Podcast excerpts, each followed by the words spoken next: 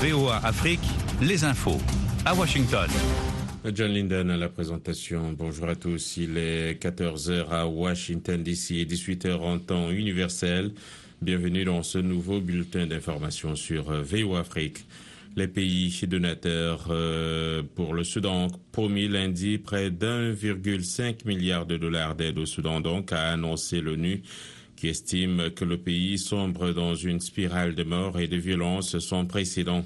Cette crise nécessitera un soutien financier durable et j'espère que nous pourrons tous garder le Soudan au sommet de nos priorités, a ajouté Martin Griffith, le responsable de l'ONU pour les affaires humanitaires à l'issue d'une conférence des donateurs à Genève. Le ministre de l'Intérieur français Gérald Darmanin a annoncé lundi une aide de près de 26 millions d'euros à la Tunisie pour lutter contre l'immigration clandestine, mais le président Kaïs Saïd l'a prévenu que son pays ne deviendrait pas le garde-frontière de l'Europe. Cette aide bilatérale dédiée aux questions migratoires va permettre à la Tunisie d'acquérir des équipements nécessaires et d'organiser des formations utiles, notamment des policiers et gardes frontières tunisiens, a souligné la partie française. Cette aide s'ajoutera à une enveloppe de 105 millions d'euros annoncée il y a une semaine par la présidente de la Commission européenne, Ursula von der Leyen, pour la lutte contre l'immigration irrégulière en Tunisie. Le président brésilien Luis Ignacio Lula da Silva s'envole lundi pour l'Italie avant de se rendre en France où il discutera de l'accord Union européenne-Mercosur avec son homologue français Emmanuel Macron après un durcissement des conditions par les Européens. Je vais déjeuner avec M. Macron, je veux discuter du renforcement de l'accord Mercosur-Union européenne, a dit Lula à la chaîne publique TV Brésil. Le Mercosur, alliance entre le Brésil, l'Argentine, le Paraguay et l'Uruguay, a conclu un accord avec l'Union européenne en 2019 après plus de 20 ans de négociations. Mais le pacte n'a pas été ratifié en partie en raison de préoccupations européennes concernant les politiques environnementales de l'ancien président brésilien Jair Bolsonaro.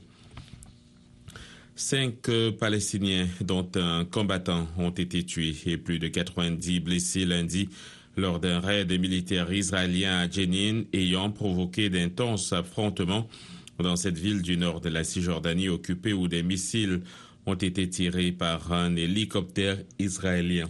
Sept membres des forces de sécurité israéliennes ont été blessés et hospitalisés pendant cette incursion dans le camp des réfugiés de la ville.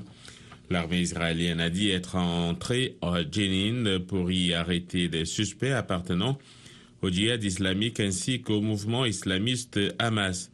Un hélicoptère militaire a ouvert le feu vers des hommes armés afin d'aider à l'extradition de soldats sur fond d'échanges de tirs très intenses, indique un communiqué.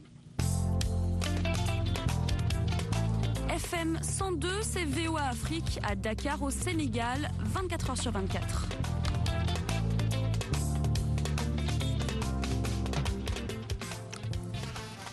Le chef de l'État allemand a reçu lundi le Premier ministre chinois Li Qiang qui a effectué son premier déplacement à l'étranger, un test pour les relations entre Berlin et Pékin marqué par une rivalité croissante sur fond de tensions sino-américaines. Le président allemand a donné le temps lors de ses entretiens avec le dirigeant chinois en soulignant que la coopération entre les deux pays reste importante mais qu'elle a changé au cours des dernières années. La Chine est un partenaire pour l'Allemagne et l'Europe, mais aussi de plus en plus un concurrent et un rival sur la scène politique, a-t-il ajouté. Le dirigeant chinois a lui assuré que la Chine était prête à travailler avec l'Allemagne pour contribuer à la stabilité et la prospérité mondiale selon le média d'État Xinhua. Fin de ce bulletin d'information présenté par John Linden. Merci d'avoir suivi et resté à l'écoute des programmes de VO Afrique qui se poursuivent.